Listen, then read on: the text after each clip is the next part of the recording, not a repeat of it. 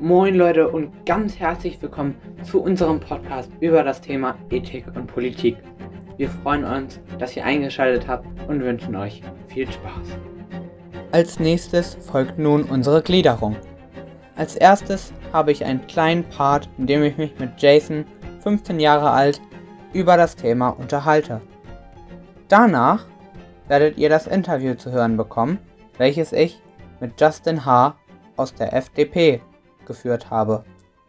Und als letztes gebe ich mit abermals Jason, 15 Jahre alt, einen Ausblick auf die Zukunft. Danach haben wir noch ein kleines Quiz für euch. Viel Spaß!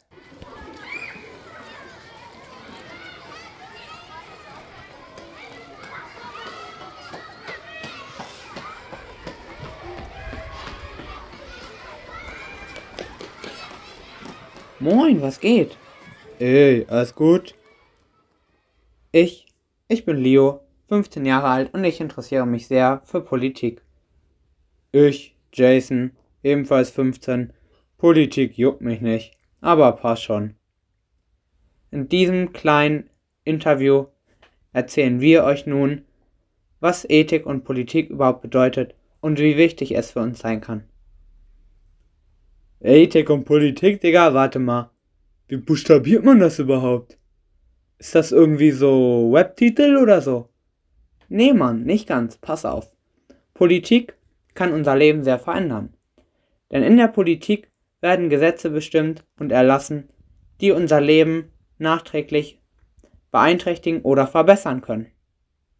Ja und? Juckt mich nicht, solange ich Web, Lambo und, und Deutsch und was weiß ich hab. Ist doch egal, Junge.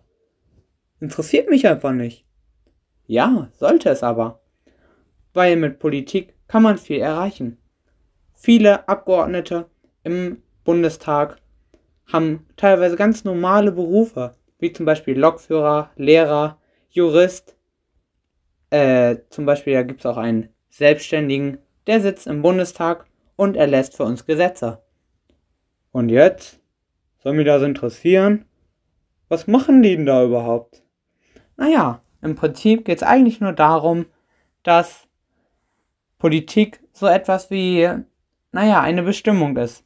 Wenn du Politiker bist, dann kannst du ethisch über andere Gesetze entscheiden, sozusagen. Das heißt, ähm, ja, was weiß ich, man kann Ersetze, Gesetze entlassen, wie zum Beispiel Corona-Gesetze.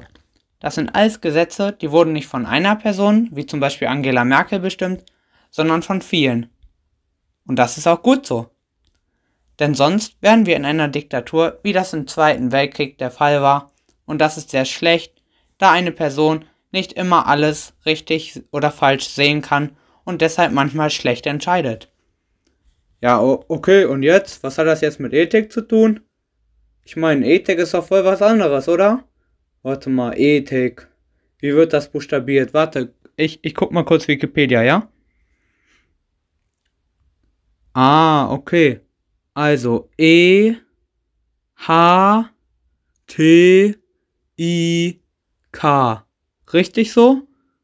Ja, richtig. Das ist sehr gut. Fast zumindest. Denn es wird mit TH und nicht HT geschrieben. Ethik beeinflusst die Politik. Ethik beeinflusst zwar auch uns, aber Ethik ist praktisch so eine Art Entscheidungsträger. Die Politiker sollten bei bestimmten Fragen einfach der Ethik nachhandeln. Und die Ethik beschreibt uns als ein Individuum, was uns einzigartig macht. Denn Individuum bedeutet eigentlich nur, dass jeder besonders ist. Dass man niemanden irgendwie genau mit wem anderen vergleichen kann. Dass wir alle einzigartig sind. So, und darum geht's doch eigentlich. Im Prinzip versucht die Politik, zumindest die deutsche demokratische Politik, eigentlich nur das Beste für die Bürger des Landes rauszuholen. Und die Bürger des Landes können ja auch über verschiedene Parteien irgendwie nach teilweise Monaten bis Jahren in den Bundestag oder sowas einziehen.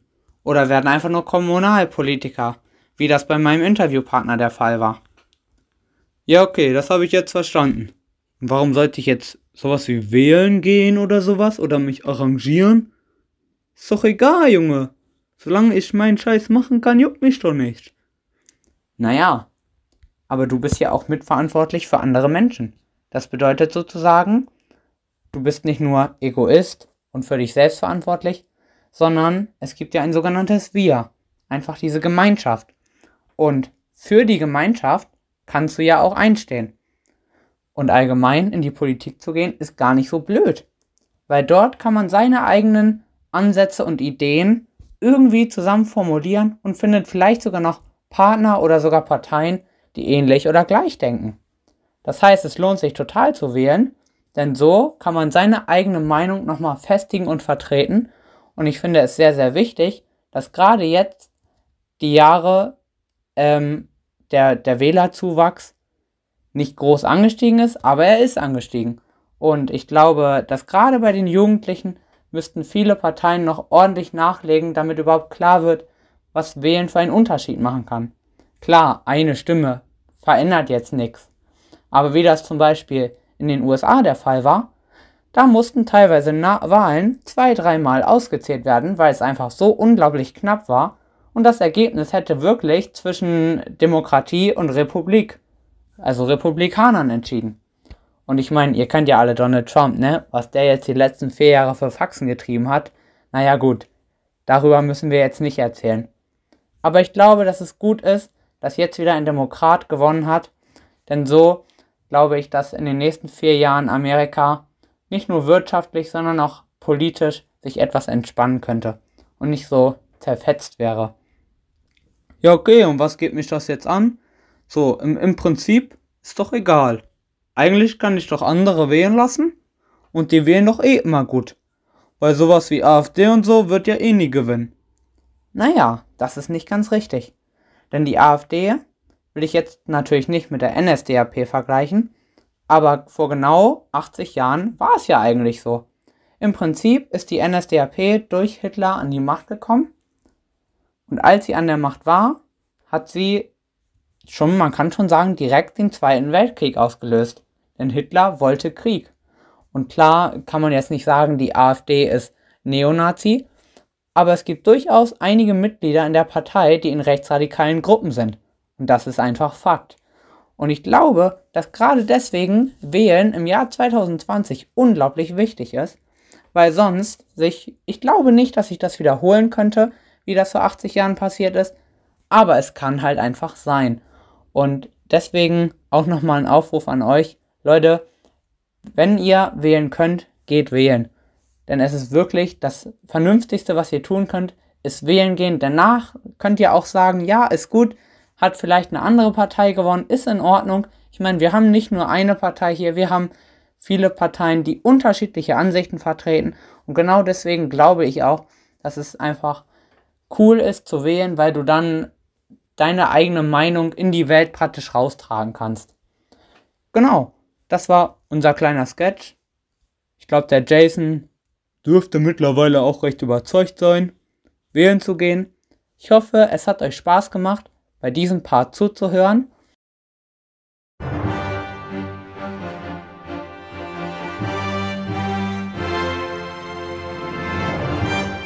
Ja, herzlich willkommen. Schön, dass Sie sich Zeit nehmen konnten. Ähm, schönen guten Tag. Mein Name ist Leo Hirschmann. Ähm, mein Gesprächspartner ist Justin H., äh, Kommunalpolitiker der FDP in Schleswig-Holstein, ganz genau. Und ähm, jetzt habe ich ein paar Fragen an Sie zum Thema ja, und ähm, Politik. Genau, und die erste Frage wäre Ethik und Politik. Wie verbinden Sie das überhaupt? Was kommen Sie da auf einen Nenner? Können Sie da, können Sie dazu was sagen? Ähm, also Ethik und Politik gehören in einer gewissen Art und Weise ähm, ein Stück weit natürlich zusammen. Also man trifft politische Entscheidungen ja normalerweise immer so, dass man, äh, ich sag mal, Ethik und Moralität in einer gewissen Weise äh, gleichzeitig dazu betrachtet. Man möchte ja Entscheidungen so treffen, dass es äh, für die Gesellschaft oder für die Person sozusagen ähm, einigermaßen, sag ich mal, gut ist oder nicht zu belastend, je nachdem, um was es dann natürlich geht. Und äh, den ethischen Aspekt, äh, den betrachtet man dann natürlich meistens nebenher. Also man schaut sich das nicht an und guckt, ist das ethisch vertretbar, sondern man guckt halt, ist das generell vertretbar. Und ähm, ethisch merkt man dann, äh, das merkt man sozusagen. Das ist ja auch eine Gefühlssache, ähm, ein Stück weit mit der Ethik. Und deswegen, man hat das bei jeder Entscheidung irgendwie ein bisschen mit dabei. Okay, super, ja. Perfekt, das, das sehe ich recht ähnlich. Ähm, dann kommen wir zur zweiten Frage. Kommunitarismus ist eine der wichtigsten Theorien in der politischen Ethik. Äh, der Kommunitarismus beschreibt ja den Menschen als ein Individuum. Und wie denken Sie, ist die Theorie eine standhafte? Also da wird ja auch drin fortgeführt, dass jeder Mensch gleich wichtig ist und dass jeder Mensch einer Gesellschaft zuzuordnen ist und dass ähm, er oder sie für die Gesellschaft praktisch auch einstimmt sozusagen. Also dass, dass er oder sie für die Gesellschaft da ist. Mhm. Ja, also da ich, äh, da ich als Liberaler von der FDP tatsächlich ja ein Stück weit ein anderes Weltbild habe, ähm, stimme ich dir nicht komplett, sag ich mal, zu. Ähm, das, das, das, was man sozusagen an dem äh, Kommunitarismus sehen kann, was wo ich zustimme, ist, dass die, äh, dass verschiedene Individuen in einer bestimmten Umgebung sozusagen miteinander interagieren und dass man ähm, natürlich auch eine gewisse Verantwortung gegenüber anderen Menschen hat. Ähm, also purer Liberalismus alleine, ähm, also Kommunitarismus ist ja sozusagen das, was äh, den Liberalismus als zerstörerisch und selbstbezogen bezeichnet. Ja, genau. Ähm, wenn man jetzt sagt, dass der, ähm, der Liberalismus das ist, dann kann das zu einer bestimmten Art und Weise natürlich stimmen, wenn man den extrem auslebt, weil man als Individuum keine Rücksicht auf äh, Mitmenschen oder andere oder Gruppen nimmt. Ähm, man muss das meiner Meinung nach ein bisschen verbinden. Also die Idee an sich alleine ist zwar, ähm, also mit der komme ich halt nicht überein, aber man kann natürlich sagen, man muss darauf achten, wie man mit seinen Mitmenschen umgeht. Deswegen, ich meine, es gibt Gesetze dafür. Ähm, und das hat auch, jeder lernt zu Hause, äh, keine Ahnung, man geht nicht zu Leuten in der Straße, sagt denen irgendwas, was äh, denen nicht unbedingt passt, ohne Grund. Ähm, man hat halt immer ein bisschen, ein bisschen Respekt vor seinen Mitmenschen, zumindest einen Grundrespekt und behandelt sie so, wie man selber behandelt werden möchte. Ähm, der Liberalismus an sich würde das natürlich äh, verneinen und würde sagen, man macht, was man will in einer bestimmten Art und Weise. Ähm, also, ich sag mal, man muss da ein bisschen abwiegen. Ja, das, das sehe ich genauso. Also ich finde es auch sehr wichtig, dass man einen gewissen Grundrespekt jeden, gegenüber jedem hat und genau, so funktioniert ja auch praktisch das Zusammenleben am besten. Ja, das stimmt. Ja, genau. Äh, dann kommen wir zur dritten Frage.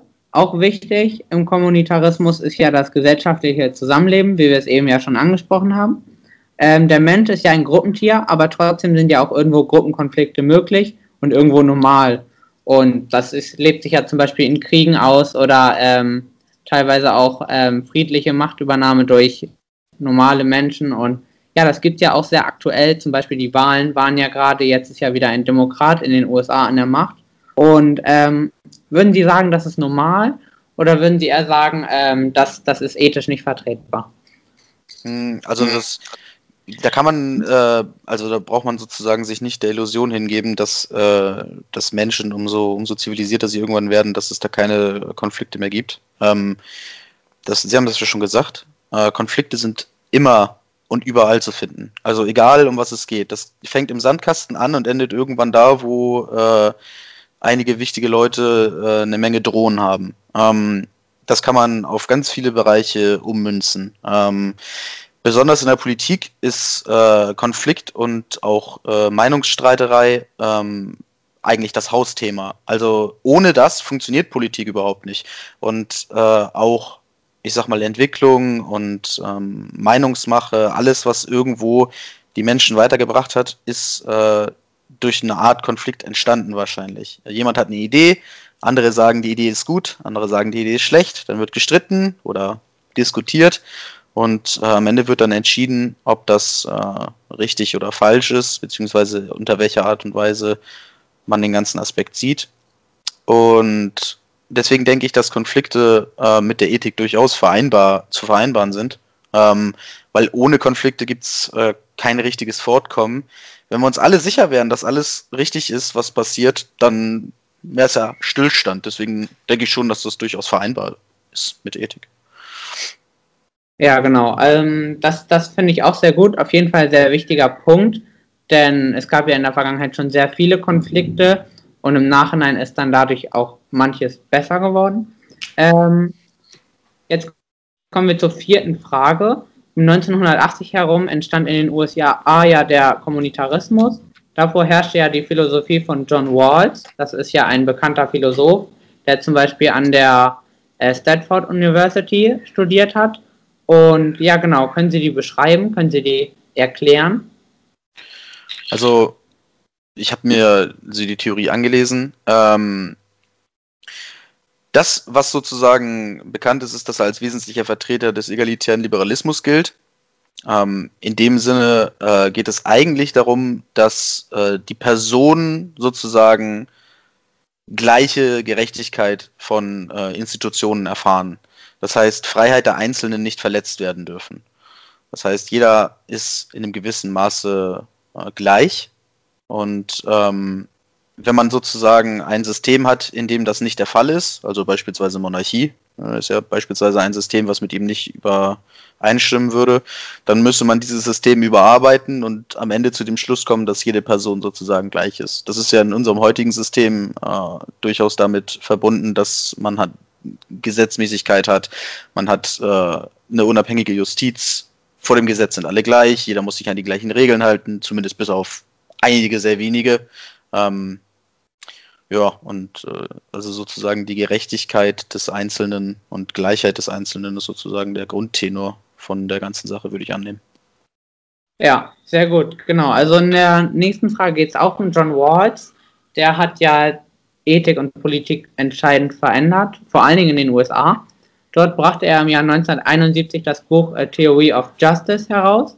Zu dieser Zeit herrschte ja vor allen Dingen bei den Angloamerikanern, also das sind ja eher die Ureinwohner, die älteren Amerikaner, der Utilitarismus. Können Sie erklären, was mit dem Buch und der neuen Theorie dann in den USA entstand? Also was, was geschah da? Also wenn man, wenn man die Sachen sozusagen gegeneinander stellt, äh, Utilitarismus beschreibt ja die Theorie davon, dass äh, Einzelne in einer Gruppe zurückstecken müssen, wenn es um ein größeres Ganzes geht. Also das, äh, das Beispiel, was man aus der heutigen Zeit kennt, äh, Kohle, Kohleabbau und dafür werden sozusagen äh, Dörfer ähm, versetzt oder Dörfer, ähm, ich sag mal, dem Erdboden gleichgemacht sozusagen, weil man dort äh, etwas abbauen möchte, was für die Mehrheit, äh, nämlich Kohle für Energie sozusagen äh, nützlich ist, aber für den Einzelnen oder für die paar Einzelnen, die dann in dem Dorf leben, natürlich nicht gut ist, weil sie ihr Heim aufgeben müssen. Ähm, und das war zu dem Zeitpunkt sozusagen die vorherrschende Idee. Und das, was er jetzt sozusagen dagegen setzt, ist eben das, dass ähm, nur um das größere, um des größeren Gemeinwohlwillens sozusagen ähm, eine, eine, eine Gesellschaft nicht das Recht hat, dem Einzelnen äh, seine äh, freiheitlichen gleichen Rechte zu entziehen. Ähm, ob das dann sozusagen übernommen wurde, das weiß ich tatsächlich nicht. Aber es ist sozusagen die vorherrschende Idee am Ende gewesen, nehme ich mal an, weil das hat sich ja gesellschaftlich auch durchgesetzt äh, in den Rechten, die heutzutage gelten. Also so würde ich das zumindest sehen. Ja, sehr gut. Genau, also ähm, die sechste Frage handelt von seinem zweiten Buch. Ähm, das heißt Anarchy, State and Utopia. Dort im Jahr ungefähr 1970, 1980 rum teilten sich die Theorie dann ja in zwei Gruppen auf, einmal dem Liberalismus und dem egalitären Liberalismus. Genau, und, und was ist praktisch der Unterschied zwischen diesen beiden Theorien? Ähm, ich habe tatsächlich keine Ahnung. Sekunde, Anarchy State und Utopia. Hm. Ach so, ja gut, die Aufteilung äh, des Liberalismus, ne? Ähm, man könnte das vielleicht sozusagen, also ein, ich finde das nicht unbedingt einfach zu erklären, aber man könnte sozusagen davon ausgehen, die eine ist die etwas extremere Art des libertären Entwurfs sozusagen, also des Liberalismus, und die andere ist eine etwas äh, abgeschwächtere. Und äh, ich würde sagen, am Ende hat sich seine Theorie, also die von John Rawls, hat sich sozusagen durchgesetzt gegenüber der anderen Theorie. Ähm, ich weiß nicht, ob das ist, äh, worauf sie hinaus wollten. genau, also das ist ja dann praktisch könnte man, glaube ich, so vergleichen wie ähm, die AfD und weitere rechte Parteien, während die AfD ja jetzt als mittlerweile fast einzige äh, deutlich rechte Partei in, in dem deutschen System fungiert, äh, gab es ja früher deutlich mehr, wie zum Beispiel die NPD oder die, die NSDAP, die ja dann auch mit Hitler praktisch den Zweiten Weltkrieg eingeläutet hat. Ähm, ja, genau. Also das heißt praktisch, Liberalismus ist praktisch eher ein bisschen weniger und dafür ist egalitärer Liberalismus etwas mehr, also ein bisschen extremer sozusagen. Ja, könnte man schon so sagen. Wobei okay. das heute natürlich auch alles, alles irgendwie ein bisschen verschwommen ist und also reine, reine, ähm, wie man jetzt sagen würde, beispielsweise FDP ist liberal und äh, SPD ist äh, sozial und Linke ist sozialistisch.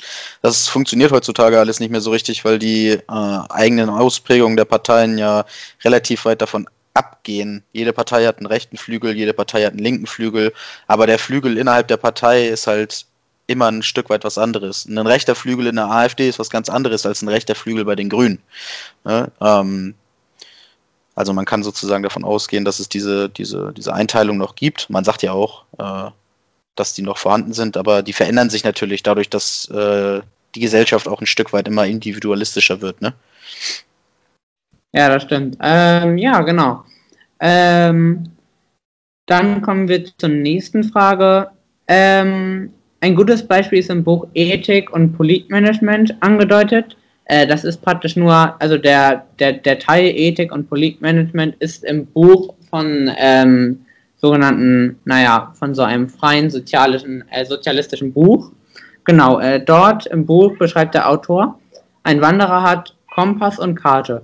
Beides hilft ihm, das Ziel zu finden, trotz dass sie ihm nicht vorschreiben, wohin er zu laufen hat.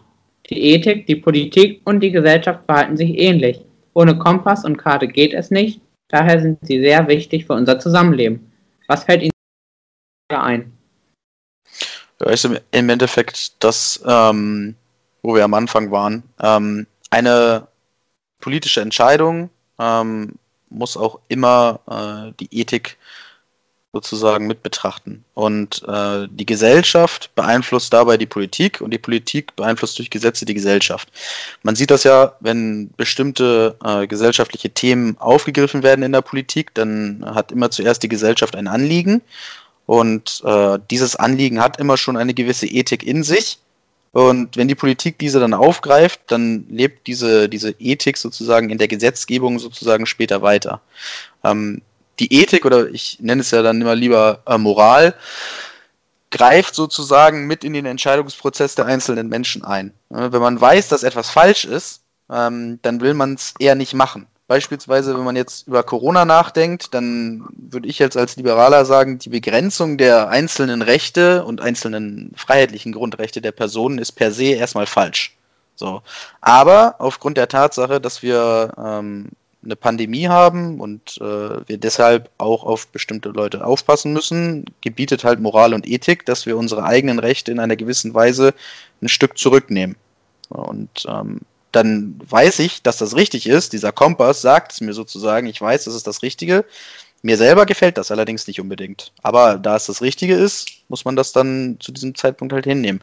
Also ist eine, eine gute Analogie. Ja, es freut mich sehr, dass Sie sich Zeit nehmen konnten. Dann bis hoffentlich ins nächste Jahr. Wir sehen uns und bye bye.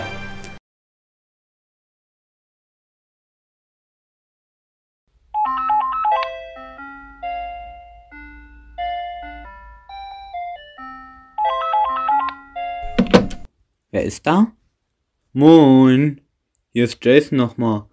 Äh, Sie hatten mir ja nach unserem letzten Gespräch Ihre Nummer gegeben falls ich noch Nachfragen oder sowas hätte. Ja, genau, das habe ich gemacht. Und haben Sie irgendwie noch eine Frage oder ein Anliegen zum Thema Politik oder Ethik? Ja, du. Mensch, ich hab mir da was rausgesucht. Also, was passiert denn jetzt eigentlich so die nächsten 20, 30 Jahre? Da würde ich mal gerne Ihre Meinung hören. Ja, also pass auf. Meine persönliche Meinung zum Thema Ethik und Politik ist, dass ich glaube, dass sich in den nächsten 20, 30 Jahren allein nur durch die Klimakrise sehr, sehr viel verändern muss und auch wird. Ich glaube, dass viele Menschen gerade in Deutschland und Europa sich nochmal klar machen müssen, was eigentlich Grundrechte bedeuten können und dass es das in vielen anderen Teilen der Welt so gar nicht gibt. So zum Beispiel so ein Grundgesetzbuch oder so. Das ist in Deutschland, das ist nicht einzigartig, aber das gibt es nicht irgendwie in jedem anderen Land der Welt. Und deswegen finde ich es sehr gut, dass wir hier so eine große Rechtslage haben und auch so viele Gesetze, an die wir uns halten können und müssen und an die wir auch, naja, nicht nur gebunden sind, sondern die uns auch helfen, die uns das Leben praktisch erleichtern. Und deswegen ähm, glaube ich, dass gerade jetzt bis 2050, da ja äh, Deutschland bis 2050 sich viele klimaneutrale Ziele gesetzt hat, wie zum Beispiel die Bahn will klimaneutral werden.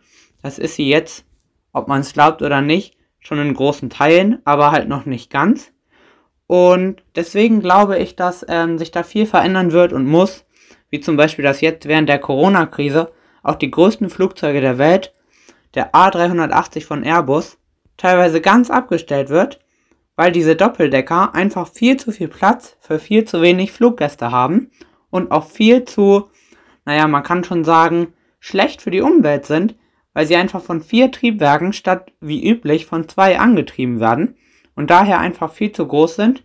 Und ich glaube, dass gerade viele Pendler, die fliegen, naja, praktisch nochmal nachdenken werden, nochmal gucken, gibt es vielleicht Alternativen? Denn Fliegen ist nach wie vor einfach riesig viel CO2 abgeben. Und deswegen glaube ich, dass sich da viel verändern wird. Ist Ihre Frage damit geklärt? Ja, ist sie schon. Finde ich gut. Danke für die Meinung. Das ist auf jeden Fall sehr schön zu hören. Äh, dann bedanke ich mich. Und falls ihr irgendwie noch Nachfragen habt oder so, können wir die auf jeden Fall äh, später klären, oder? Ja, ganz sicher, ganz genau. Also falls ihr noch Fragen habt, die gibt's später.